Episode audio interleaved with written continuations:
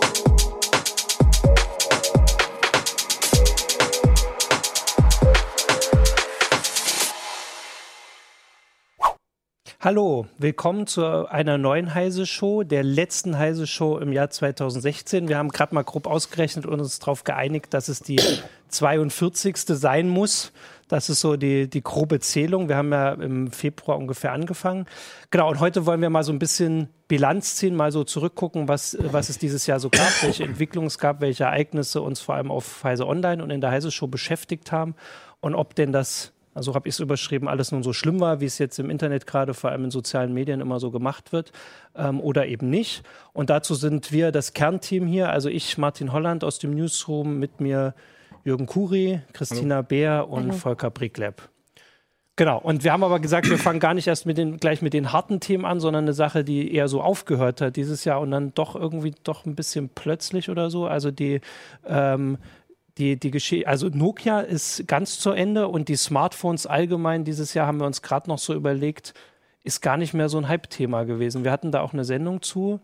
Ähm, du bist da bei uns so der, der Experte im Newsroom. Smartphones sind jetzt so da, aber man guckt gar nicht mehr so nach, oder? Das ist. Ja, ich glaube schon, wir haben so ein bisschen Peak-Smartphone ja. dieses Jahr gehabt und ähm, diese, diese Super-Handys, die natürlich alle immer noch auf den Markt bringen, die haben natürlich immer noch einen Nachrichtenwert, aber irgendwie habe ich das Gefühl, läuft sich das so ein bisschen tot. Und ähm, die Nokia-Geschichte, das war halt, glaube ich, ein bisschen Zufall, dass in diesem Jahr Microsoft dann Nokia endgültig abgewickelt hat, ihr Desaster da mhm. beendet mhm. haben. Ähm, was diese ganzen ähm, Smartphone-Geschichte angeht, denke ich, ähm, ja, das sind jetzt wirklich Gebrauchsgegenstände. Die sind zwar immer noch teuer und die werden auch immer noch die teuren Smartphones verkaufen, aber so der große Hype ist da vorbei. Aber sie versuchen ja irgendwie immer noch so Sachen da reinzubringen und deswegen kam ja dieses Debakel mit dem Note 7, sehen wir das als Smartphone schon. Oder? Das also das ist ja quasi also zählen, ja. offensichtlich, vielleicht ist das ja quasi eine Konsequenz daraus, dass die Leute sagen, wir haben jetzt ein Gerät, das so funktioniert, wenn man, also ich habe das S5 jetzt seit zwei Jahren und das macht alles, was ich will. Und um jetzt die Leute dazu zu kriegen, was Neues zu kaufen, muss man mehr reinpacken und zumindest Samsung hat es einmal übertrieben. Naja, sie haben, Vielleicht. die haben halt mehr reinpacken, ja, aber sie haben ja gleichzeitig auch noch versucht, irgendwie so Apple dann auszustechen, mit, mit deren Vorstellungen davor zu kommen. Und das hat natürlich schon gezeigt, dass die, was die Produktion oder was die, die Komponenten angeht, schon so, so an der Grenze sind, dessen sind, was machbar ist wenn man jetzt nicht irgendwie so völlig neue revolutionäre Akkutechnik irgendwie plötzlich aus dem Boden stampft, was ja nicht zu mhm. erwarten ist, dann ist das irgendwie mit den Lithium-Ionen-Akkus so weit, dass du sagst, ja gut, bei einer bestimmten Größe äh, des Displays, beziehungsweise bei einer bestimmten Größe des Smartphones und einer bestimmten Dünne oder so, geht halt einfach nicht mehr. Und wenn du mehr versuchst, dann geht schief. Genau. Ähm, und das heißt auf der anderen Seite auch natürlich auch, dass genau, ja, was willst du jetzt in so ein Smartphone noch reinpacken? Es hat eigentlich alles, was du haben möchtest. Okay. Ähm, mir fällt jetzt nicht. Klar, man könnte jetzt, also der nächste Schritt ist ja, dass du das Bedieninterface anders gestaltest, dass mhm. du es nicht mehr rausholen musst. Ne? Das ist aber noch weit weg. Und Apple hat es mit einer Doppelkamera versucht. Apple hat es, ja, das gibt es ja bei anderen auch und ja. so. Ne? Das sind immer so, aber die Feinheiten, ne? so, so ja, brauche ich das jetzt wirklich mit der Doppelkamera? Also wie gut sind die Fotos? Ähm, dieses Feature Race, glaube ich, ja. das läuft sich tot, ja. weil, also ich meine, wie oft bist du bereit, dann nochmal irgendwie 700, 600 Euro für, für was auszugeben, nur was jetzt noch mal eine zweite Kamera hat? Da wird es ja. natürlich immer Leute geben, die da immer das Neueste haben müssen. Aber ich glaube, dass jetzt, wenn wir mal aufs nächste Jahr gucken, dass es da ähm, im, im Mittelpreissegment, was da aus China kommt, da deutlich spannender wird. Und man kriegt da inzwischen für wirklich deutlich weniger Geld ganz mhm. tolle Sachen.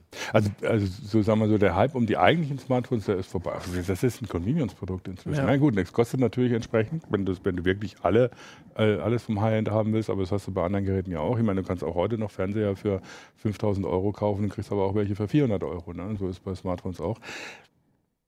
Ich denke, was wir, was wir sehen werden, ist, dass die interessante Entwicklung sich da woanders hin verlagert, eben auf die Mensch-Maschine-Schnittstelle. Das fängt an dass, dass jetzt in diesem Jahr ja alle irgendwie so groß rumgetrötet haben, äh, wenn mit den Smartphones, mit ihren digitalen Assistenten, mit, ja. den, mit den KIs und so. Google hat die Präsentation von, von den Pixel-Smartphones eigentlich, da war die Hardware irgendwie so, ja, Hardware mhm. haben wir auch.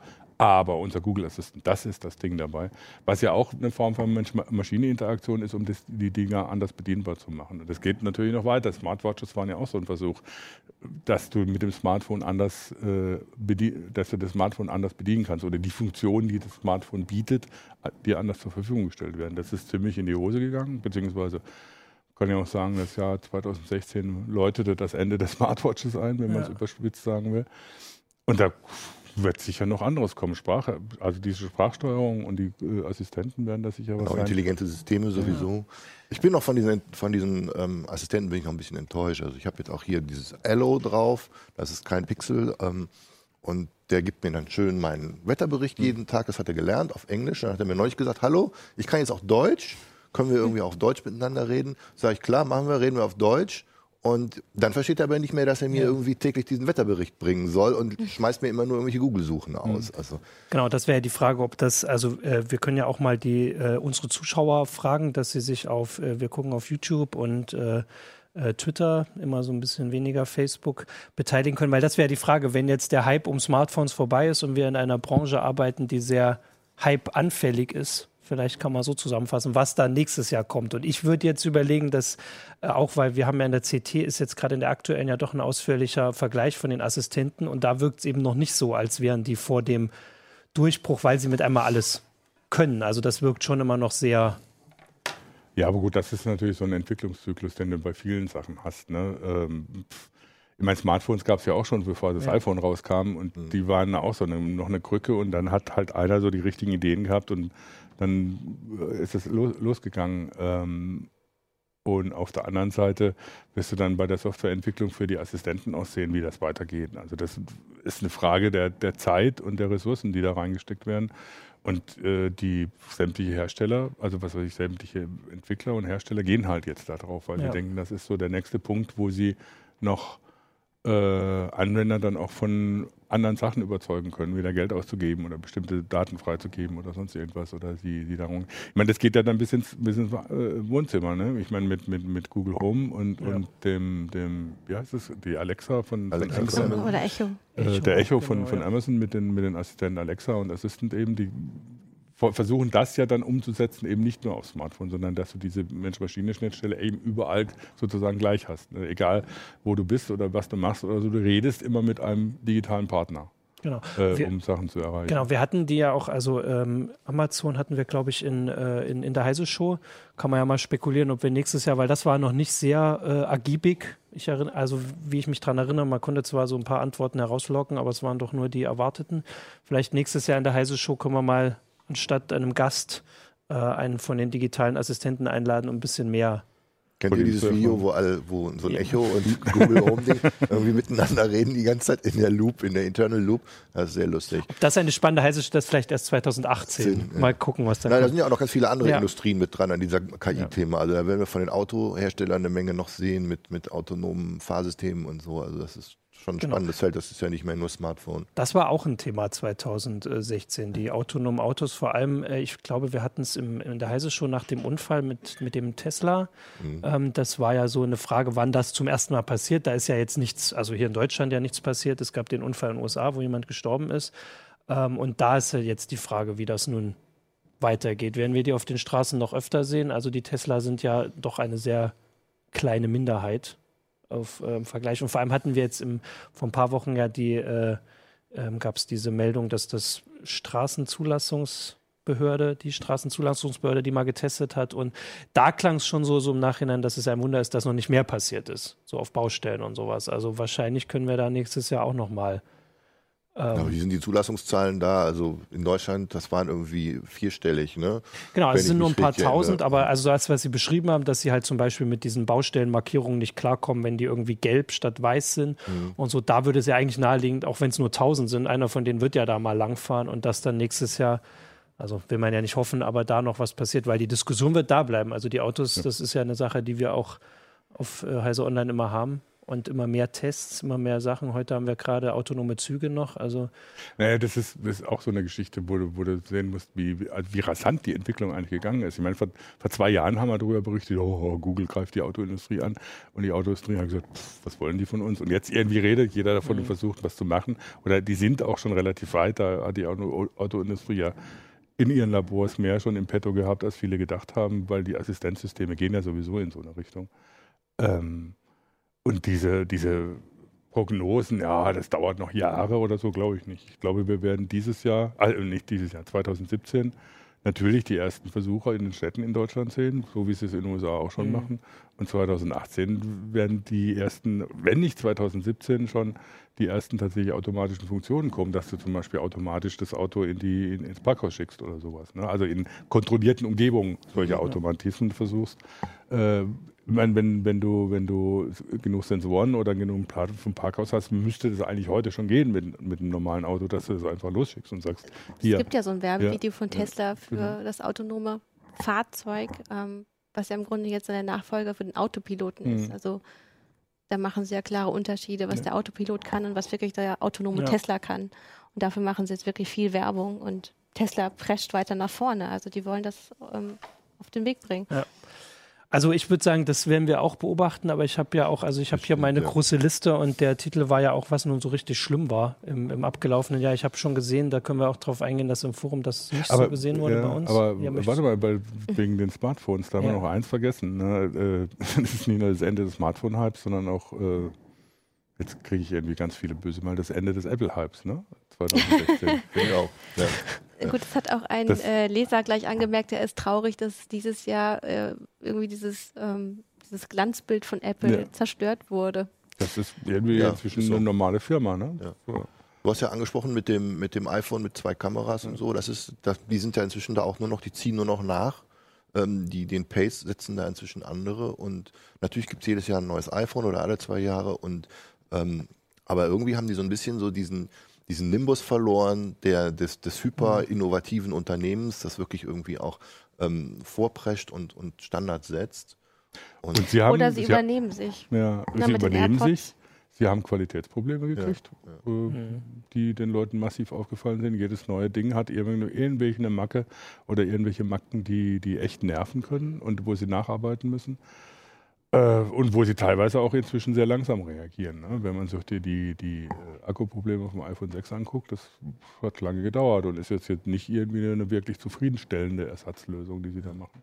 Ja, und über diese, äh, über das iPhone ohne die Klinkenbuchse haben wir uns vor Monaten ausgelassen und ja. äh, die, die Produkte, die Kopfhörer dafür kommen jetzt erst so langsam. Also eigentlich ist das ja eine Geschichte, die bei jedem anderen man kann natürlich argumentieren, es ist irgendwie richtig, irgendwann muss man einer anfangen, diese, diese, diese alten Legacy-Schnittstellen wegzumachen. Ähm, aber gerade zum Beispiel bei dem MacBook Pro, was ja dafür jetzt auch wahnsinnig in der Kritik gestanden hat, dass es wirklich nur noch ein, eine Schnittstelle hat, ähm, wenn du das Ding auf eine professionelle Zielgruppe hin ausrichtest, dann musst du deren Bedürfnisse bedienen. Ja. Und äh, das macht das einfach nicht mehr. Also wir wären die Zielgruppe. Ich habe auch ein altes ähm, MacBook Air für unterwegs. Ähm, und da muss eine USB-Schnittstelle dran sein, weil wir kriegen unterwegs ständig Material mhm. ähm, auf USB-Sticks, Pressematerial, was wir dann irgendwie ins System bringen müssen.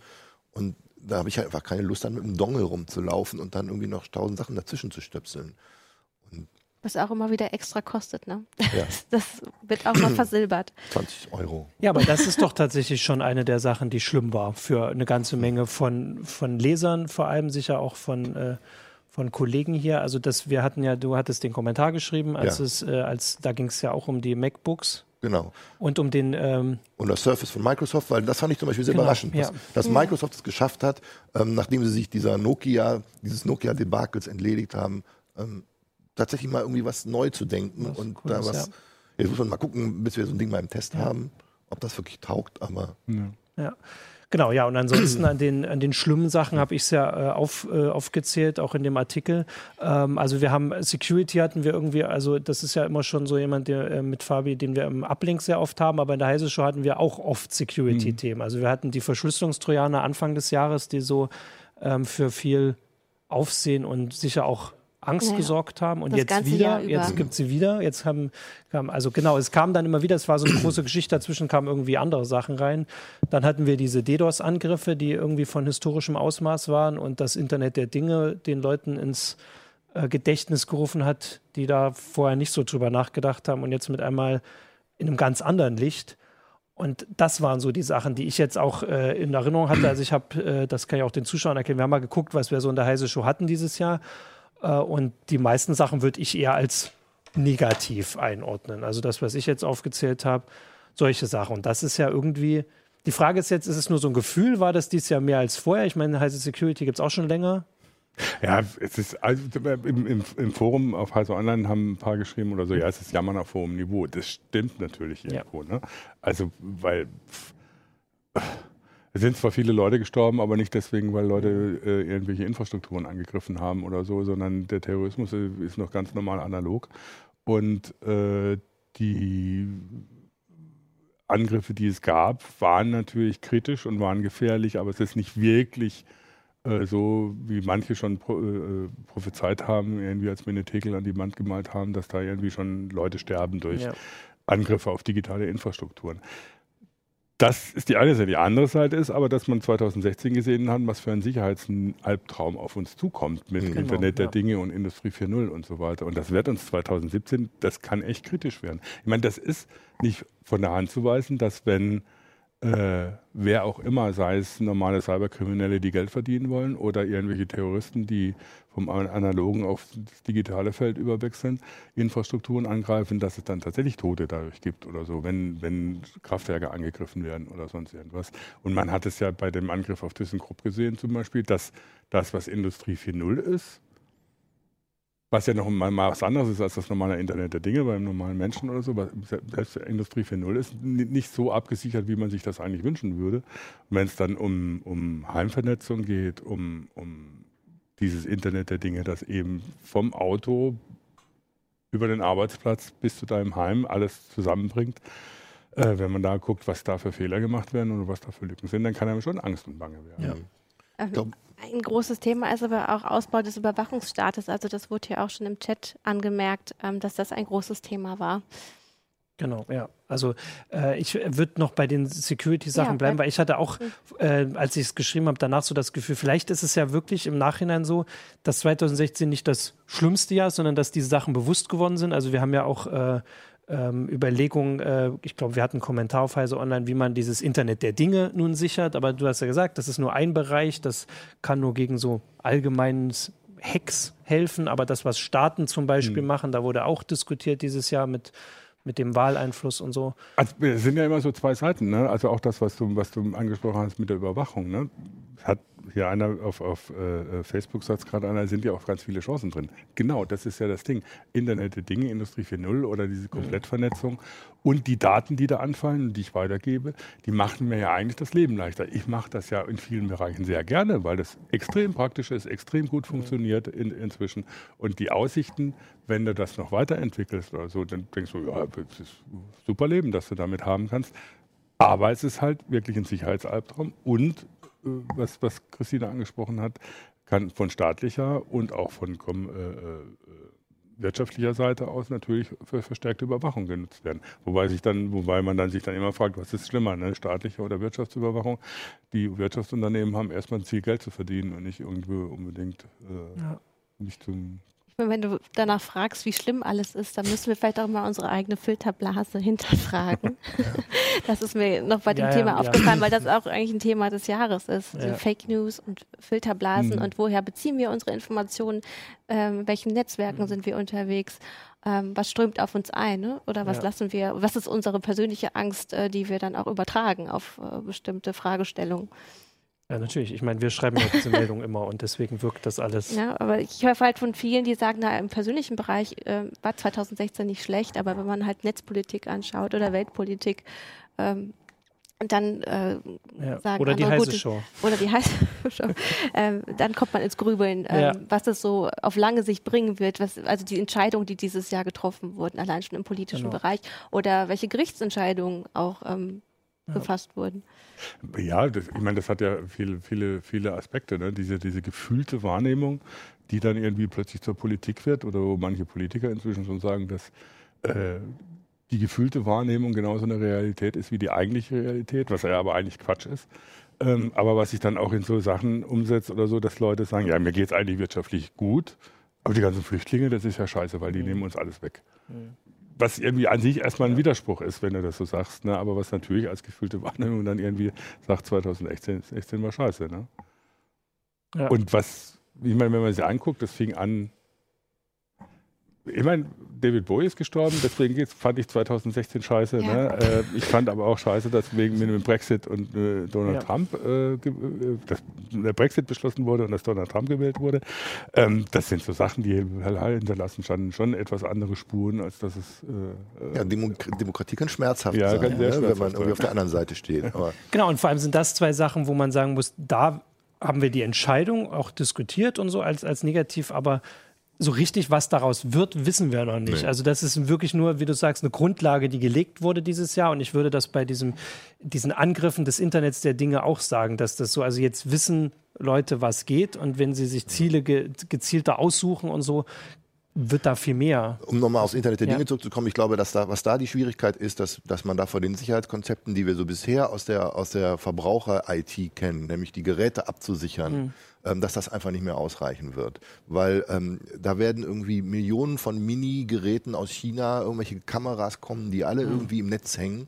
Ähm, kleine Chips, die im Netz hängen und die herstellen. Das wird alles billig produziert, die machen sich überhaupt keine Gedanken über Sicherheitskonzepte. Das heißt, wir müssen die, die Infrastrukturen, an die die andocken, andicken. Wir müssen, müssen in, in der Netzebene müssen Sicherheitsmechanismen eingezogen werden. Das sind alles Dinge, die, die jetzt erst kommen ja, und die Sicherheitsexperten, mit denen man redet, die sagen, ja, ähm, der, der, Mensch ist ein träges Tier, da muss erst der große genau, Bang kommen und dann wird sich was bewegen. Genau, also Oder staatliche Regulation, also dass vorgeschrieben wird, es, muss, ähm, es müssen Updates äh, Aber das wird alles erst passieren, werden. so wie also wir es kennen. Wir haben auch schon das, erst wenn was vertrauen wollen. Ja, genau, aber all diese Sachen, auch die Diskussion werden erst kommen, wie du sagst, wenn ja. was passiert ist. Also wir haben dieses Jahr auch die Sachen schon, wo wir über Gerichte haben wir diskutiert, weil wir ja die äh, verschiedene Urteile hatten und auch politische Entscheidungen, wo wir gesagt haben, dass es, also, also ich meine, wir können ja gucken, also ich meine, die Vorratsdatenspeicherung, ich bin mir gerade nicht sicher, ob das Ende letzten Jahres oder Anfang dieses Jahres war, ist wiedergekommen.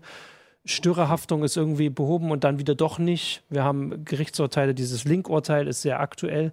Also das sind alles Sachen, die wir eigentlich, wo wir vielleicht vor drei Jahren gedacht hätten, das ist irgendwann mal, mhm. also geklärt. Und das ist, jetzt ist es auf eine Art geklärt, die wir sagen, das ist hoffentlich noch nicht ja, das, das ist, glaube ich, auch so ein bisschen ein Filterbubble-Problem, dass wir irgendwie schon dachten, das ist ja. jetzt vom Tisch. Ja. Ähm, aber diese ganze Digitalisierung, die ist jetzt sozusagen in der breiten Masse mhm. angekommen und jetzt reagiert die Politik darauf und naja, das sind halt auch Noobs. Das sind dann, die, dass man, man merkt irgendwie diesen ganzen Regelungsversuchen an, dass die Leute da versuchen, irgendwie mit ihren bisherigen Mitteln diesem neuen Medium Herr zu werden und ähm, da, wird, da passieren dann schlimme Fehler. Also. Ja, und da kann man überlegen, wann wird das Internet der Dinge dann reguliert mit der Geschwindigkeit? Also ob man das jetzt für 2017 schon vorhersagen sollte, ist wahrscheinlich ein bisschen sehr also optimistisch. Also ein Zuschauer schreibt jetzt auch, er heißt Fehler.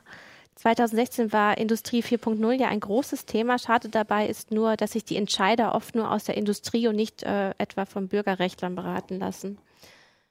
Das wäre ja auch so ein Aspekt, ja. der einfach dann, erst wenn diese Diskussion so allgemein geführt wird, wie äh, ähm, Auch ich finde nicht, dass die Bürgerrechtler und also so, so, so zivil, zivilgesellschaftliche Interessen in dieser ganzen Debatte irgendwie zu kurz kommen. Also da gibt es ja wirklich Stimmen, die, die laut sind und die, denen verschaffen wir ja auch auf Heise Online mhm. äh, immer Gehör. Also, ähm, Aber jetzt gerade diese Link-Entscheidung, die ist doch ja. etwas komisch, oder? Das ist natürlich Justiz. Ja. Ne? Ja. Ähm, Aber selbst die scheinen sich ja nicht. Da kann man nur hoffen, dass da jetzt eine, eine, jüngere Richtergeneration nachwächst, die vielleicht etwas natürlicher mit diesem Medium umgeht und solche. Wobei die Frage natürlich ist, ob sie anders entscheiden können an, an, ja. angesichts der Gesetzeslage. Das ja, ist dann ja. auch wieder, wieder eine Geschichte. Sie, in Europa ist es bis auf äh, Großbritannien nicht üblich, dass man Richterrecht hat, sondern dass man ein Gesetzesrecht hat, die, die die Richter dann interpretieren. Und dass es nicht erst dadurch geschaffen wird, dass, dass äh, Urteile ergehen, obwohl natürlich das in der Interpretation der Gesetze auch immer wieder einfließt. Das heißt, du kannst auch sagen oder so, ja gut, da ist die Gesetzeslage einfach mangelhaft, wenn es so ist. Genau. Aber ich verstehe das nicht, warum wir jetzt dieses Link-Urteil 2016 noch gehabt haben. Ja. Das ist mir also wirklich ein völliges Rätsel, irgendwie diese ganze Debatte mit, ähm, was ist urheberrechtlich relevant das haben die Amis irgendwie schon vor zehn Jahren abgefrühstückt, die haben da irgendwie inzwischen Recht etabliert und das ist eine sinnvolle, diese, diese Formel irgendwie zu sagen, es muss darum gehen, irgendetwas aktiv zu verbreiten. Das ist irgendwie vielleicht ein sinnvoller Ansatz, aber jetzt zu sagen, irgendwie, man muss dafür sorgen, dass, dass da, wo man hinlinkt. Wobei, also, wobei das finde ich jetzt gar also das finde ich jetzt, um nochmal so auf dieses Überthema, was war scheiße an 2016, äh, zurückzugehen, das finde ich jetzt gar nicht so den Punkt, weil das ist irgendwie so diese normale Netzpolitikarbeit, die ich irgendwie so das Gefühl habe, das ist immer Sisyphus-Arbeit. Wie lange reden und diskutieren wir jetzt über die Vorratsdatenspeicherung? Um ja. Himmels Willen, das ist ein Thema von, ich weiß nicht, ich glaube 20 Jahre, 15 Jahre mindestens oder so. Und es war, dann war es weg, dann war es wieder da, dann hat das Bundesverfassungsgericht gesagt, geht nicht, äh, außer, ne? und dann kam wieder ein Gesetzentwurf, der war völlig absurd und so, und das ist jetzt bis zum EuGH und es wird uns sicher noch ein Jahr beschäftigen, bis dann auch die deutsche Regelung beim EuGH landet, was abzusehen ist, dass das mhm. äh, notwendig ist. Äh, aber das ist normale Netzpolitik. Das ist Netzpolitik, ist echt Sisyphus-Arbeit. Genau, aber ich wollte dazu sagen, weil das auch so ein Bogen ist für die Sendung. Eine unserer ersten Sendungen, da heißt es schon ganz an, am Anfang des Jahres, war zu den Piraten. Da haben wir mhm. damals schon gesagt, wer erinnert sich noch? Und auch was wir mhm. jetzt alles aufgezählt haben, ist alles, also da sind fast alles Themen der Piraten dabei und trotzdem ist das, was wir damals diskutiert haben, werden sie wiederkommen, ist nicht eingetreten. Also ich habe vorhin nachgeguckt, sie sind aus dem einzigen Landtag, wo sie zur Wahl standen, wo sie drin waren, oder Senat in Berlin, äh, sind sie rausgeflogen. Sie sind noch in drei Landesparlamenten, aber auch nur in Anführungsstrichen, weil da noch keine Wahlen waren. Genau. Ähm, das heißt, die, die sich die angetreten sind mit dem, äh, mit, dem, äh, mit dem Ziel, das zu beheben, sind weg, obwohl die, die Probleme wieder da sind oder ja, da also geblieben sind. Sowas wie die Piratenpartei in ihrem ursprünglichen Entwurf ähm, hätten wir dringend nötig. Ja. Also wirklich eine, eine, politische Kraft, die, die sagt, wir sind die Internetversteher und wir wollen da, dafür sorgen, dass die Politik da jetzt nicht die ganz groben Fehler macht. Ne? Naja, aber ich mein, hm? Das sind ja nicht nur die Piraten selber dran schuld, also die haben sich schlecht verkauft, die hatten auch für viele gesellschaftliche Fragen einfach keine Antworten parat.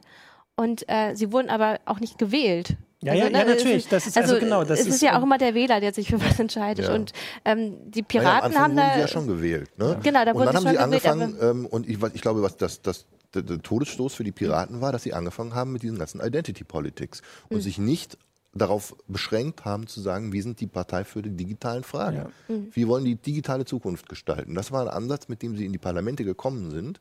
Und dann haben sie angefangen, jetzt machen wir aber irgendwie den ganz großen Wurf mhm. und wollen uns mit ganzen anderen Themen befassen.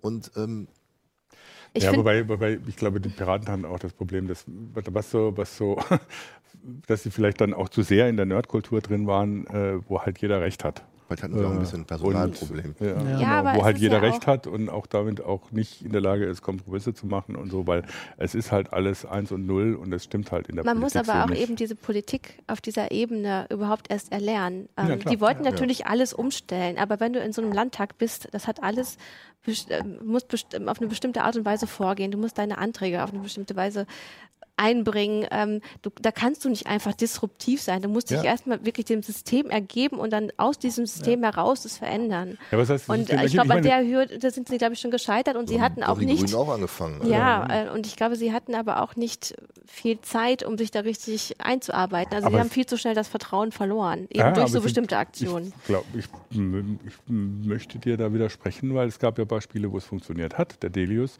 äh, als äh, äh Vorsitzender des, des äh, Flughafenausschusses in Berlin, der hat wunderbare Arbeit geleistet, war überall akzeptiert, äh, war anerkannt, eben als die, der Typ, der diese Untersuchung auch vorangetrieben hat. Und der hat sich da sehr wohl reingearbeitet in das, wie das funktioniert und wie Natürlich man so einen Ausschuss leitet. Ist, aber so. es gab auch viele, ähm, wo, also die sich gegangen, ne? also wo sich die Fraktionen schon ähm, intern zerschlagen Klar, haben. Ne? Dann ging der eine genau. mal zur Linken oder zu den Grünen oder zur SPD oder ist ganz ausgetreten und war parteilos. Ich meine, sie haben diese schwierigen Phasen ja, äh, nicht überstanden. Ja. Und das ist natürlich erst eine Persönlichkeit, die das gut gemacht hat Sehr und der vielleicht Ego. auch konsensfähig ist. Aber man muss eben auch in der Demokratie konsensfähig sein. Und viele ja. hatten ja diese äh, Einstellung, äh, wir wollen unser Ziel zu 100 Prozent erreichen und alles darunter geht für uns nicht. Daran scheitern klar. viele. Genau. Äh, Genau, ja, das war also das war ein Thema, was wir am Anfang des Jahres hatten, was sich nicht geändert hat und wahrscheinlich brauchen wir jetzt kein großer ähm, Hellseher zu sein, um zu sehen, dass, also die Themen werden da bleiben, aber äh, die Partei, die sich derer angenommen hat, wird es wahrscheinlich so im nächsten Jahr in, also im Europaparlament wegen diesen anderen Wahlregeln wird es wahrscheinlich noch bleiben, weil ich, die, da ist auch, glaube ich, keine Wahl. Ja, diese Störerhaftungsgeschichte, das haben ja auch Piraten maßgeblich genau, also vorangetrieben und so. Also die haben schon so ein paar Leuchtpunkte gesetzt, finde ich. Genau, Oder es gibt Patrick ja Breyer in Schleswig-Holstein Genau, ist ja auch ja. so ein Beispiel, der, der dann natürlich da sehr gut gearbeitet hat.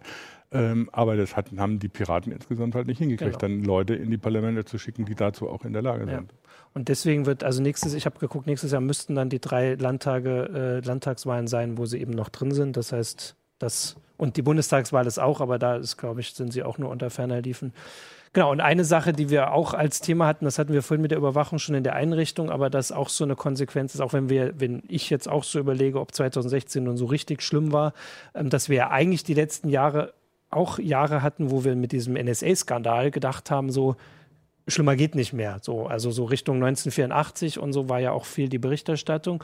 Und dieses Jahr ist jetzt nun das, wo viele der Sachen, die kritisiert wurden vor zwei Jahren, als sie an die Öffentlichkeit kamen, ne, dass jeder überwacht wird, dass Unternehmen angegriffen werden, Pakete abgefangen und alles.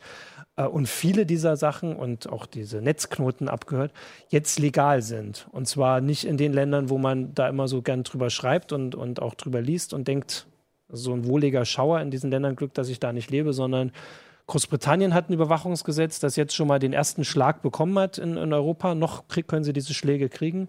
Äh, Frankreich hat sehr krasse Überwachungsgesetze. Deutschland hat die BND-Reform gemacht. Ähm, und irgendwie ist das jetzt alles, was so kritisiert wurde nach diesen zwei Jahren Wartezeit, ist jetzt legal. Vielleicht muss man da aber auch mal überlegen, ob man da nicht besser eine Strategie wechselt demnächst und nicht immer nur auf Fundamentalopposition sagt, irgendwie kein Fußbreit den Geheimdiensten, weil dieses Sicherheitsargument, was immer kommt, ist angesichts der, der Weltlage und, und der zunehmenden terroristischen Bedrohung ja nun nicht wirklich völlig irreal. Also dieses Sicherheitsbedürfnis der Staaten ist da. Ja. Und dann ist völlig klar, dass die auch diese Mittel, die die digitale Sphäre ihnen zur Verfügung stellt, nutzen möchten. Und vielleicht wäre da ein guter Weg, eher sozusagen einen, Kompromiss zu finden und zu sagen, okay, wir müssen bestimmte Bedürfnisse auch unserer Geheimdienste akzeptieren, ähm, um nicht sozusagen das komplett denen zu überlassen. Genau, die Schwierigkeit, und ist auch dieses Jahr äh, deutlich geworden, ist halt diese, dass diese Debatte darüber auch so schwer ist. Glaub, Ja. Da, wie du sagst, durch die Fundamentalkritik, aber eben auch durch vollständiges Abblocken und diese Geheimhaltungsvorschriften und dieses immer gleich alles sind Hacker und alles ist ganz schlimm und dann muss direkt eine Untersuchung gemacht werden und so, wenn irgendwas darüber mal öffentlich gemacht wird, über die Art und Weise, wie darüber hinter den verschlossenen Türen diskutiert wird, weil die Tatsache, dass wir darüber diskutieren, ist ja die Stärke. Ob am Ende dann Konsens gesagt wird oder am größtmöglichen Konsens, wir brauchen den Teil der Überwachung, wie auch immer, ist ja viel leichter zu akzeptieren, wäre viel leichter zu akzeptieren, wenn man das Gefühl hat, dass vorher jeder gehört wurde. Und wir auch mal zum Beispiel Statistiken haben, was das bringt. Also ich meine, die Geschichte, die nun gerade die Woche ist, zeigt ja eben auch, dass es, dass man noch so viel Überwachung haben kann. Ähm, und Ja, wenn man sie dann, Ja, wenn aber- man sie genau, dann aus den Augen verliert, genau, ist natürlich Aber ein da hat sich ne? auch gezeigt, dass sie schlecht vernetzt sind. Also Ja. dass die ähm, Polizeibehörden schlecht vernetzt sind über die Ländergrenzen hinaus ähm, oder Ich finde zum Beispiel, das in ist ein legitimes Bedürfnis von Sicherheitsbehörden in einem, Ja. im Vereinigten Europa, dass sich die europäischen Polizeien irgendwie auch auf einer Plattform digital Genau. bewegen. Ähm, und dann, dann dann immer zu sagen, nein, das dürfen die nicht, das halte ich echt für einen Schuss ins Knie. Ja, und Ja, das wäre auch- so eine Debatte. Ist ja auch absurd, wenn man die ganze Zeit von Binnenmarkt redet und ja, irgendwie ja. auf offenen Grenzen oder sonst was, dann irgendwie fällt, man dann da wieder in die Kleinstaaterei zurück. Das ist ja, das ist Bei ja uns haben ja auch die wirklich Länderpolizeien, Ja. haben wir irgendwie Ja, keine genau. gemeinsame Plattform. Ja, ja. Also das ist ja, wird ja dann auch. Das wäre die Frage, Aber ob 2000, Debatte fand ja. ich ein gutes Stichwort. Also das ist zum Beispiel eine Sache, die ich mir für 2017 Ja. ähm, wünschen würde, wäre von allen Seiten eine weniger hysterisch geführte Debatte. Gut, das gilt Das aber tatsächlich nicht nur für das Thema, das können Ja, gilt glaube ich, für alles. Ja, jetzt, für jetzt, sind, jetzt sind wir natürlich beim Thema, wo ich sagen, deswegen ist das Jahr 2016 absolut grauenhaft gewesen, äh, wegen dieser ganzen Hysterie, die ausgebrochen ist. Das ist das Thema natürlich äh, Hate Speech, das ist das Thema Fake News, das ist das Thema, wie hier Debatten geführt werden, ähm, wo inzwischen irgendwie so für mein Gefühl elementare Grundregeln der Demokratie in Frage gestellt werden, Mhm. äh, bloß weil irgendwie so auf Facebook irgendwelcher Unsinn gepostet Von wird. Regi Um Regierungsinstitutionen. Von Regierungsinstitutionen. nonetheless, von ne? Regierungsinstitutionen, genau, ja. Ne, die, Also die das, der, wenn, der, wenn der Faschismus wiederkommt, wird er nicht sagen, ich bin der Faschismus, sondern er wird sagen, ich bin der Antifaschismus. Genau. Ähm, das ist das, woran ich mich immer erinnert fühle, wenn, wenn ich dann die Vorstöße von unserem Justizminister sehe. Ja, also das Thema ist, das war das aktuelle, wir haben vorhin geredet, aktuell sind die Fake News das große Thema. Hate Speech war Anfang des Jahres, also der Hass auf Facebook Ja. und das hat sich sich so gewechselt, die Themen bleiben da. Und Wobei, wenn man das so formuliert, denkt man ja schon immer so, ja gut, das sind, da, damit ist ja irgendwas verbunden. Also ja. wenn du sagst Fake News, dann hast du irgendeinen Begriff davon, was das sein soll. Fragt einer auf, auf Facebook zu Recht, ja, gibt es überhaupt eine Definition ja. von Fake News? Das ist ja irgendwie so schon, schon das, der, der, Krux an der Debatte, dass jeder von was anderem redet, wenn er Fake News meint. Der eine meint, was ihm politisch nicht genehm ist, der andere sagt offensichtliche Lügen oder falsche Tatsachen. Propaganda. Propaganda und, und so weiter und so fort. Und es läuft darauf raus, dass plötzlich die Meinungsfreiheit in Frage gestellt wird oder dass die, äh, dass irgendwie jemand wie Heiko Maas Vorschläge macht, die mich an ein Wahrheitsministerium erinnern. Mhm. Ähm, nach dem Motto, wir beurteilen jetzt, was richtig und was falsch ist. Ja. Er hat das Wort Wahrheitskommission benutzt. Ja, ja. Gesagt, okay, ja, dann ist doch, genau, und das ist ein Thema, das wird uns begleiten, weil es, also es ist ja jetzt wieder hochgekocht, also Anfang des Jahres war es im Zuge der, äh, der Flüchtlingspolitik, war es diese Hate Speech, also die, die Sache des Hasses oder der äh, sehr krassen Kommentare auf Facebook und Twitter und so. Und jetzt war es ja die US-Wahl, die die Fake News äh, an, ans Tageslicht gebracht hat, die Diskussion. Und wir haben ja nächstes Jahr die Bundestagswahl und das ist jetzt so eine Sache, die allgemein diskutiert wird. Bei der US-Wahl habe ich jetzt aber auch nach, so nach zeitlich, ich könnte es gar nicht zeitlich so trennen. Ja. Also ich würde sagen, das steigert sich gerade immer nur mehr ja. und es bedingt ja, okay. sich gegenseitig und äh Shitstorm is coming. Ich würde sagen, in, in, in, der Mitte des Jahres haben uns die Verschlüsselungstrojaner mehr beschäftigt. Das ist so ein bisschen, also ich hätte zumindest das Gefühl, oder dann zwischendurch war eine politische Diskussion um Hate also, Speech auch äh, da. Crypto Wars 3.0, das hat uns sehr beschäftigt Anfang des Jahres. Genau, das war auch ja, noch ein Thema, habe ich auch noch aufgeschrieben. Wobei das ist ja tatsächlich was, wo wir prognostiziert haben, aber das ist so nicht. Ja, doch, jetzt, es gibt immer mal wieder die, die Frage. Ja, da gibt es auch verschiedene Linien. Ja. Ne? Also das, in den USA im Grunde haben sie ja dann, ähm, weil ich glaube, das FBI tatsächlich dann so ein iPhone geknackt, einfach für, ähm, haben bestimmte Firmen angeheuert und denen äh, eine bestimmte Summe bezahlt, damit die dann die iPhones knacken. Ähm, für Europa äh, hat ja ähm, de Maizière gesagt, äh, zusammen mit dem französischen Innenminister, naja, wir wollen im Grunde etwas schaffen, ähm, wo Verschlüsselung nicht geschwächt wird.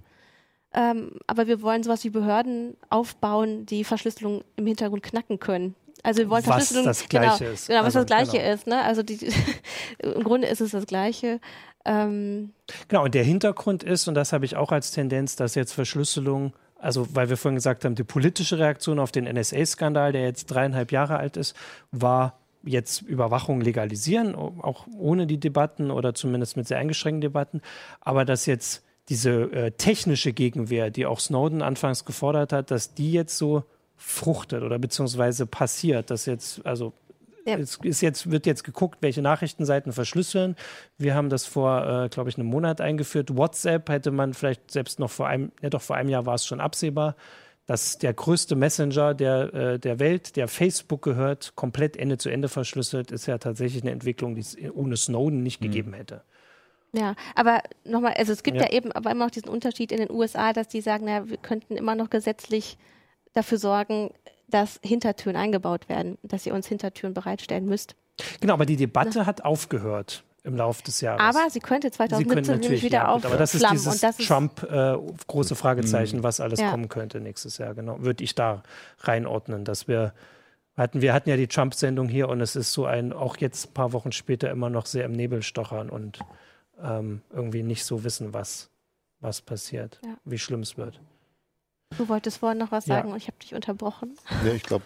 Hat sich erledigt.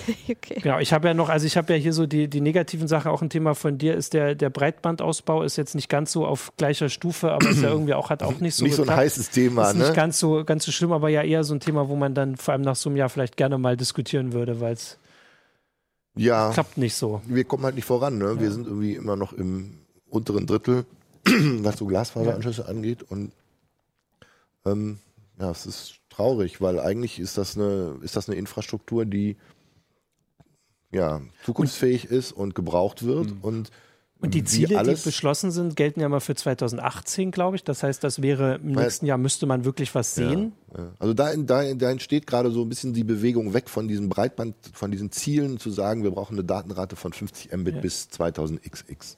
Weil ähm, ich glaube, das bringt einen nicht weiter, sondern dass man wirklich formuliert, wir müssen sozusagen eine, eine, eine Infrastruktur schaffen, die ähm, den Anforderungen der Zukunft die gigabitfähige Infrastruktur.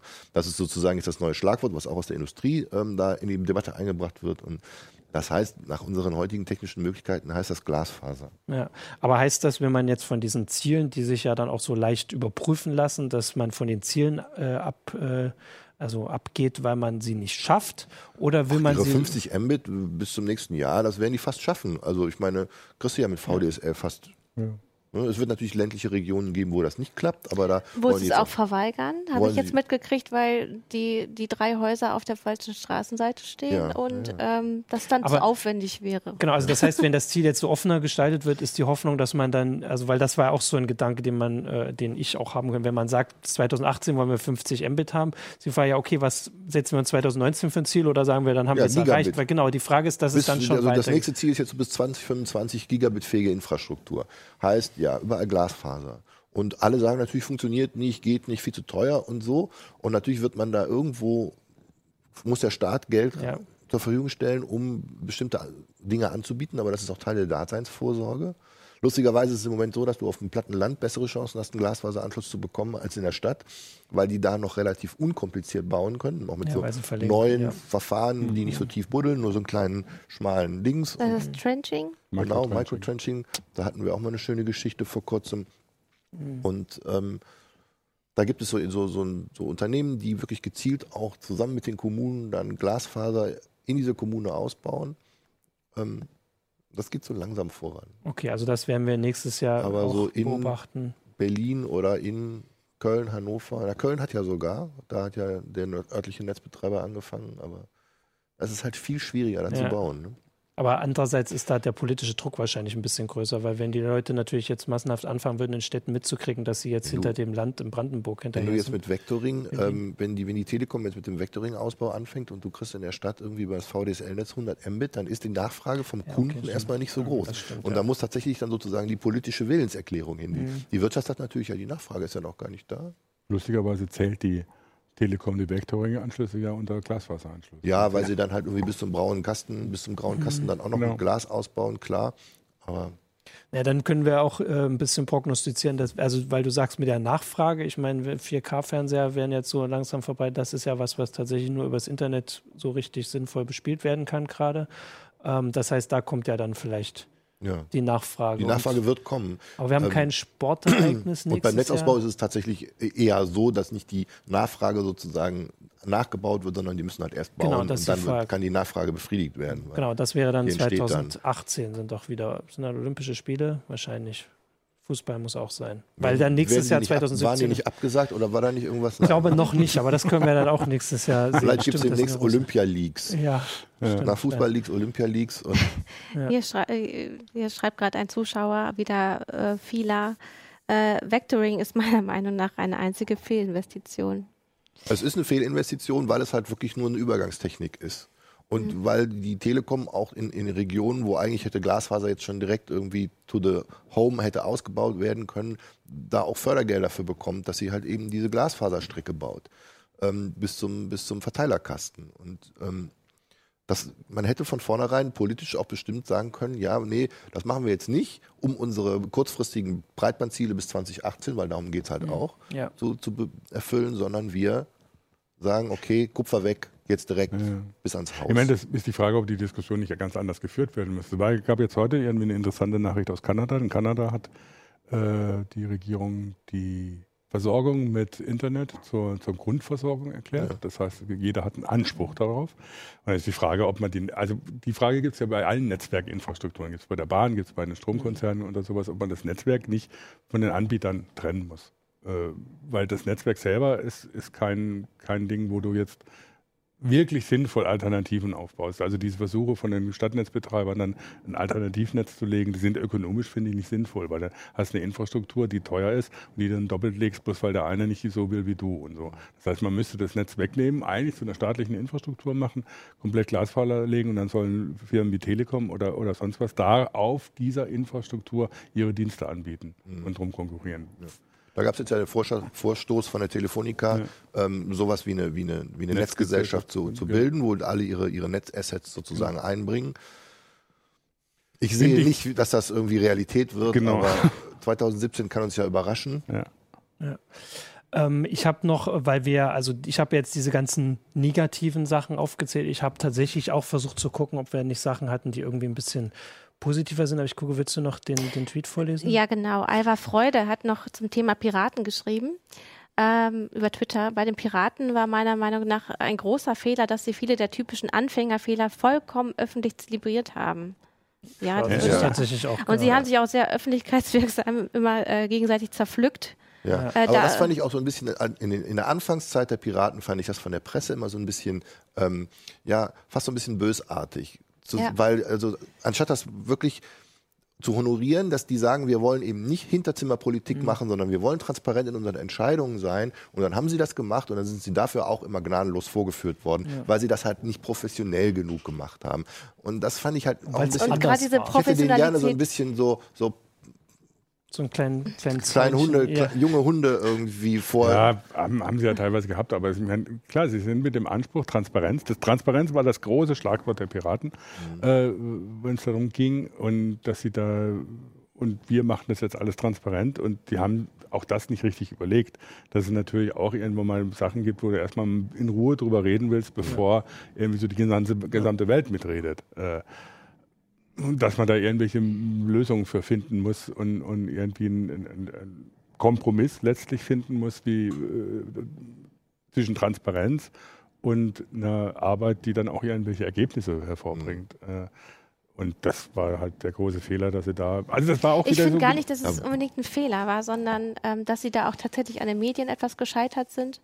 Ähm, und dass, naja, das Wahlvolk es nicht mehr gewohnt ist, so welche ja. Dinge mitzuerleben, mhm. weil die meisten Sachen tatsächlich im Hinterzimmer passieren oder die Querulanten ähm, ja, stumm gehalten werden. Ne? Also es ist ja schon außerordentlich, wenn Sigmar Gabriel beim SPD-Parteitag mal richtig einen um die Ohren kriegt. Das wird nicht mehr gemacht, weil man ja auch denkt, oh, wenn ich das jetzt mache, dann ja. greifen es die Medien auf oder der politische Gegner schnappt sich das, weil die Parteien ja. wissen meistens, ähm, wo sie nicht gut funktionieren und wo sie ihre thematischen Schwächen haben. Ich finde find es aber auch ein Fehler, wenn, wenn so Verhandlungen nicht komplett öffentlich sind, dass sie immer gleich als Hinterzimmerpolitik und Mauschelei ja. und so was. Ja. Ich finde, Bei manchen Themen musste es natürlich erstmal also, im Geheimen sein ja, und da muss nicht alles sofort. Eben, also auch diese TTIP-Verhandlungen so sind für mich ein Beispiel, wo alle Leute auf die eingeschlagen haben, oh, Geheimverhandlungen und übel und sonst was.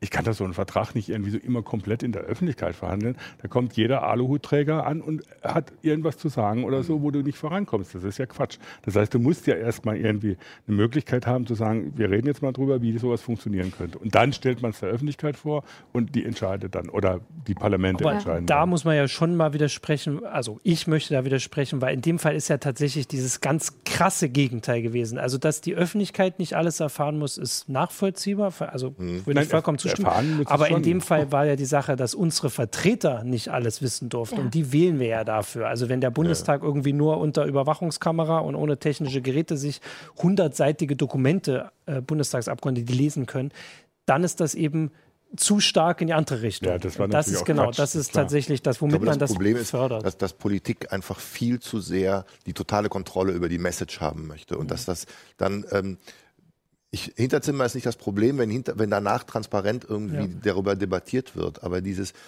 ich glaube, der, der Sündenfall, der für die Politik war, als die PR-Branche sich für sie interessiert hat und, und Politikberatung gekommen Man könnte ja sehen, dass Ja, aber es gibt auch, also es gibt, also es gibt noch andere Beispiele. Weil du kommst dann aus dem Hinterzimmer ja. und alle geben, um, um den Punkt zu machen, alle geben nur die gleiche Floskel von sich und ähm, keiner hat mehr irgendwie wirklich einen Standpunkt. Und das ist eine Form von Politikvermittlung, die Verdruss schafft. Auf der anderen Seite äh, und das ist eine der großen Ängste, die ich habe. Gibt es dann auch wieder Beispiele oder so, wo, wo äh, sie komplett auf den Populismus reinfallen ja. und dann irgendwie Sachen machen, die völlig absurd sind. CETA war so ein Beispiel. Ne? Es war klar, das Europäische Parlament stimmt über das CETA ab. Und dann kommt einer wie Gabriel an und diskreditiert im Prinzip das von den Wählern gewählte Gremium, das EU-Parlament, nach dem Motto, ach die, diese Schwarzbude oder so, das machen wir hier. Ne? Und du denkst, die graben sich doch selber die, die Grube, in die sie dann ja. Äh, von der AfD geschubst werden. Und das ist irgendwie das der Punkt, dass, dass man inzwischen aus Angst vor irgendwelchen komischen Rechtspopulisten oder von, von irgendwelchen äh, äh, äh Spinnern. Populisten kann man äh, Spin ja, Rechts- oder Linkspopulisten, ja. ganz egal. Äh, Positionen zurücknimmt, die man eigentlich als Demokrat oder so nicht zurücknehmen könnte. Ne? Mhm. Das geht bis dahin, dass inzwischen, also ich, ich sage immer überspitzt oder so, ja, jetzt freuen sich irgendwie plötzlich äh, ein paar linke Männer, äh, weil äh, das ja alles so gefährlich ist und man die Rechtspopulisten äh, damit fördern würde, dass sie jetzt wieder ein bisschen rassistisch und ein bisschen sexistisch sein dürfen oder was. Also das ist doch absurd, was da läuft. Ja. Also ich wollte ja vorhin schon mal zu den noch nicht ganz so schlimmen Themen kommen und es sind auch tatsächlich nicht so viele, weil wir sind ja jetzt auch schon ein bisschen über der Zeit. Ich habe mal geguckt, also so positiv könnte man eigentlich sehen, dass äh, mit der IANA jetzt so äh, ein wichtiger Teil der Netzadministration ähm, nicht mehr in US-Händen ist.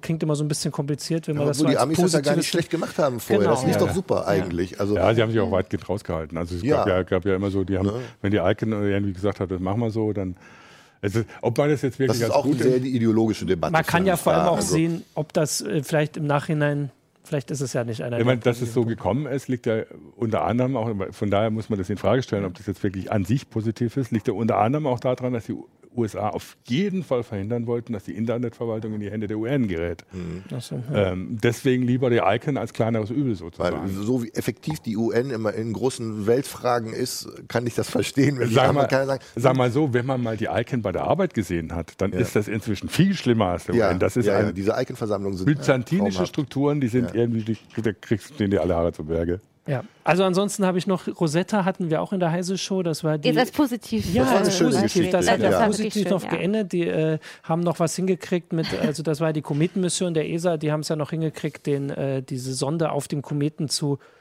landen. Ist vielleicht, ja doch, er ist sehr langsam da aufgekommen. Also er ist schon, sie ist Crash gelandet, gelandet, Crash ja. gelandet und haben ja da noch sehr spannende Bilder gebracht. Und das hatten wir auch in der Heise Show. Hatten wir ja den Missionsleiter. Das war tatsächlich auch so eins der wissenschaftlichen Highlights des Jahres. Ja, da gab es ja immer diese ja. Diskussion, ob das wirklich ein Erfolg war, weil es nicht richtig geklappt hat und so. Aber wenn ich mir vorstelle, alle, ich meine, da läuft selbst mir irgendwie kalt ja. den Rücken runter oder kriege ich irgendwie Tränen in die Augen. Wenn ich mir vorstelle, du fängst irgendwie vor 20 Jahren an, so ein Ding in die, in, ins All zu schießen und hoffst und planst und machst und ja. tut und dann meldet sich das wirklich nach 20 Jahren wieder und du schaffst es, das tatsächlich aus so einem kleinen Brocken dahin in, hinzukriegen. Und das ohne Bruce Willis. Genau. Und das, das ohne Bruce Willis, genau. Ich dachte jetzt ohne Chuck Norris. Genau, also das war halt schon auch die andere Geschichte, weil, also vor allem, weil man jetzt ja dieses Jahr auch gesehen hat, was auch ein Missver Misserfolg ist. Also die, die ESA hat ja nun auch versucht, einen Länder auf dem Mars zu landen und der ist nun direkt gecrashed und hat nicht noch zwei Tage lang mhm. gesendet. Und das zeigt ja, äh, das zeigt den Unterschied was. Obwohl sie auch da sagen, dass es dass das ja der Sinn ist von so Sonden dahin schickt, wenn man das jahrelang plant, dass man halt versucht, alles Mögliche richtig zu machen, wenn es nicht klappt, daraus zu lernen. Fail. Trial and Error. Genau, und fail hard, fail better und Versuchen so. die Chinesen das nicht auch gerade, da was auf den Mars zu schießen? Und auf, ähm, auf dem Mars noch nicht. Marspläne hatten wir jetzt irgendwie sehr große Ankündigungen dieses Jahr. Die, die Chinesen wollen, sind, glaube ich, erstmal in der Raumstation und wollen, glaube ich, erstmal zum Mond nochmal. Mhm. Ähm, aber das ist so tatsächlich sind, ist so die chinesische Raumfahrt so. Auch wir hatten da neulich ein, ausführliches Feature bei uns, sowas, was immer noch so ein bisschen überrascht, weil man das hier nicht so auf dem Schirm hat. Die NASA hat ja nun sehr gute PR-Arbeit, auch in der Sprache, die wir alle flüssig sprechen und lesen können. Und bei den Chinesen ist es äh, oft so, dass man dann doch ein bisschen überrascht wird, was jetzt als nächstes ansteht, weil das eben dann so relativ plötzlich kommt. Das ist ja auch noch eine andere Art von Apparat, der da dahinter ist. Und da wird wahrscheinlich nächstes Jahr auch, wenn wir Sachen mitbekommen und ob die nun klappen oder nicht, aber dass noch ein Player dabei ist. Verstehst du das so als neuen Wettlauf ins All? Also ich sehe auch, ich, genau, also ich, also ich, ich sehe da auch viele Forscher auf, auf Twitter und so, denen ich folge und sehe, dass sie das nicht so verstehen, sondern dass sie das so als gegenseitigen Ansporn verstehen und das nicht als Konkurrenz, sondern so, was die lernen und auch wenn die, die ESA einen Fehler macht, dann lernt jeder da draus. Und dass das, also vor allem bei diesen Sachen, wenn es darum geht, zum Mars zu fliegen oder zu Kometen, das ist noch nicht, äh, wer weiß, wie lange es das noch alles gibt, noch nicht so militärisch sinnvoll, sondern wirklich reine Forschung. Und da sind Forscher sind da schon viel, also haben die Grenzen schon viel länger hinter sich gelassen. Ja, das sind, also das ist ja auch eines der Überraschenden, was ich 2016 immer so gezeigt habe. Jetzt unabhängig von allen äh, Kalten Kriegsreminiszenzen, äh, die es in der Politik plötzlich wieder gibt, dass die Zusammenarbeit zwischen Roskosmos und NASA und ESA eigentlich ja. ganz gut funktioniert. Also die arbeiten mhm. da zusammen, hegen da auch große Pläne.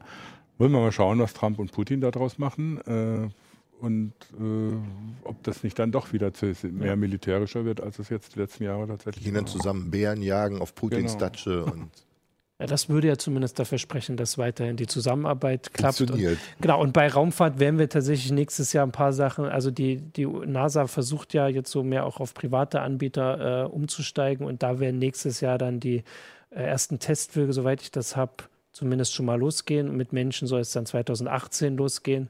Dass dann, und dann wäre es natürlich, sobald es wirklich viel mehr äh, Organisationen gibt, die Menschen ins All schießen können, ähm, dann ist es ein Wettrennen wieder, aber auf eine andere Art. Einfach dann geht es vor allem um den Preis wahrscheinlich erstmal und wenn das dann irgendwann bezahlbarer ist, dann werden wir das viel öfter erleben. Und dann wird es vielleicht mal wieder so wie in Zeiten des Space Shuttle, als es so relativ normal war, alle paar Monate, dass Menschen ins All geflogen sind und dort für eine Weile waren und man das so richtig auch in den Nachrichten hatten, weil das, wie es jetzt mit der ISS ist, ist ja immer so mhm. sehr, also begrenzt auf, was sie dort machen und wenn die dabei sind. Und dass das dann einfach mehr ausgebreitet. Ist ja ein bisschen in die Jahre Die ist schon ein bisschen in die Jahre gekommen, genau. Ja. Und die äh, China will auch eine Raumstation hinschicken. Also das heißt, da ist noch was zu erwarten, aber würde ich jetzt auch nicht Da kommt ja eigentlich der große Wechsel so um 2021, genau, also, ne?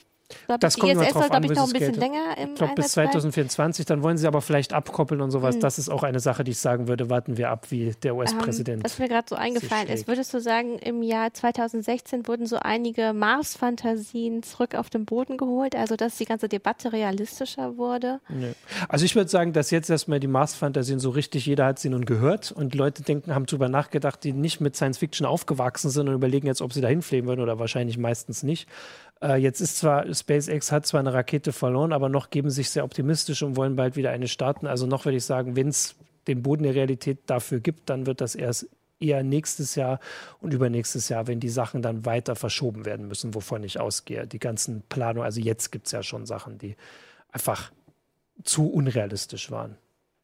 Genau, das wäre so, also das waren so meine Themen auch, die ich rausgesucht habe. Jetzt würde ich noch mal gucken, ob wir noch Zuschauerfragen haben, weil ansonsten sind wir tatsächlich naja, deutlich Es gab auf jeden Fall nochmal Kommentare äh, zu diesem Thema, ähm, ob die Technik und die sozialen Netzwerke nicht eigentlich auch die Demokratie untergraben, auch gerade ähm, wenn aus Big Data ähm, durch Big Data ganz viel über Menschen erfahren wird und sie dann manipuliert werden über soziale Netzwerke. Ich glaube, dass, das, dass, das eine, dass das eine zu negative Sichtweise mhm. ist. Ich glaube im Gegenteil. Wir lernen jetzt damit umgehen. Mhm. Wir lernen auch die Systeme, die dahinter stehen.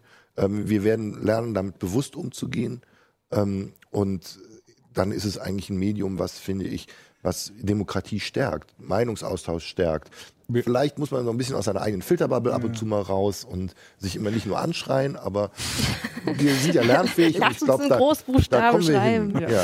Ich meine, das ist ein Beispiel auch für die Hysterie, denke ich, ne, die ja. wir am Anfang angesprochen hatten. Ich meine, gab jetzt, es gab jetzt einen Artikel äh, über, ich habe in, in, dieser Schweizer Zeitung, mhm. ich habe die Bombe gelegt, wo angeblich dann eben Cambridge Analytica äh, Trump zum Wahlsieg verholfen hat über Big Data Analyse, was sich hinterher dann doch als, naja, gute Werbeveranstaltung raus, Pressemitteilung genau, gute Werbeveranstaltung hat. herausgestellt hat. Das heißt, auch da muss man immer so gucken, was ist Hysterie und was ist tatsächlich Fakten und was ist da tatsächlich machbar. Ich meine, letztlich entscheidest immer noch du selbst, wo du dein Kreuzchen setzt und was du glaubst und was du, was du nicht glaubst und was du liest im Internet.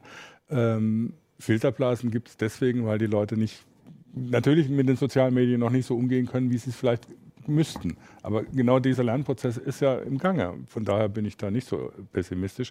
Ich bin da eher pessimistisch, dass die Leute, die es besser wissen könnten, drauf reinfallen und dann eben die Grundwerte in Frage stellen. Mhm. Das ist eher, also dass die Verantwortlichen oder diejenigen, die ähm, eigentlich für die äh, positive Seite einer offenen Gesellschaft stehen, plötzlich die offene Gesellschaft zurückdrehen, weil sie meinen, die, wenn man zu viel Offenheit fordert, diejenigen, die alles zumachen wollen. Und das ist Quatsch. Das, und das ist eher das Problem, sehe ich, dass ich das sehe. Genau. Ja, da also, sind natürlich auch die Medien, also wir verantwortlich, ja. dass wir eben zu denen gehören, die die Fakten von den Nicht-Fakten trennen und das ordentlich vermitteln mhm. und eben nicht dem Impuls nachgeben, dann irgendwie uns in irgendwelche Filterbubble-Spiralen mit reinzudrehen. Ähm, und das ist das, was ich mir auch für 2017 wünsche, dass also mhm. die Medien ein bisschen weniger an und dieser Hysteriespirale mitdrehen und nicht immer alles sofort skandalisieren, was irgendwo passiert. Genau, und bei den Filterblasen würde ich sagen, da ist auch, also ein positiver Aspekt ist, dass jetzt eine Diskussion drüber gibt und jeder sich, also auch Leute, die das vielleicht vorher nicht im Blick hatten, bewusst werden, wie das technisch funktioniert, warum das überhaupt passiert. Äh, also jetzt spezifisch auf Facebook, dass man nur bestimmte immer nur gleiche Meinungen hört und liest, ist ja kein neues Phänomen, aber dass Facebook das nun unterstützt und dass Leute aus allen Richtungen sich das bewusster angucken, was sie auf Facebook liken, damit sie es sehen und überall anders einfach über den Tellerrand schauen. Und mhm. das muss man selbst machen. Das können wir nicht auf Facebook ja. schieben. Und genau damit. Ähm, ah, okay, das ist doch ein super äh, schönes Schlusswort noch aus, äh, von YouTube. Äh, eine positive Nachricht zum Jahr 2016. Fehler wurden gemacht und wurden als solche erkannt. Das haben wir hiermit versucht zu machen und wir hoffen, dass wir nächstes Jahr weniger machen und die wieder erkennen. Aber wir können ja vielleicht noch mal eines aufklären. Ja. In der 42. Sendung, die wir jetzt angeblich haben, zum Schluss des Jahres. Frau Malzahn wünscht schon mal gute Weihnachten. Frau Malzahn ist die Katze, die hier immer wieder steht und das ist das Maskottchen der Sendung. Nur, damit alle Fragen endgültig genau, mal beantwortet die, sind. die per Mail manchmal danach fragen, ähm, ob man so eine Katze haben kann. Dieses Foto von Frau Malzahn äh, gibt es öffentlich im Internet, also über dein Google Plus Profil abrufbar. Äh, das müsst ihr einfach nur auf Pappe kleben und dann so einen kleinen Ständer da dran bauen und fertig. Ist ganz einfach. Ja. Und damit diesen Worten wünschen. Das ist Open Source. Wir genau, das Video-Tutorial. genau, das, das kommt nächstes Jahr. Äh, wünschen wir euch frohe Weihnachten und einen guten Rutsch bis zur nächsten Sendung dann in der ersten Woche 2017. Alles ja. wird gut. Tschüss. Mach's Tschüss. gut.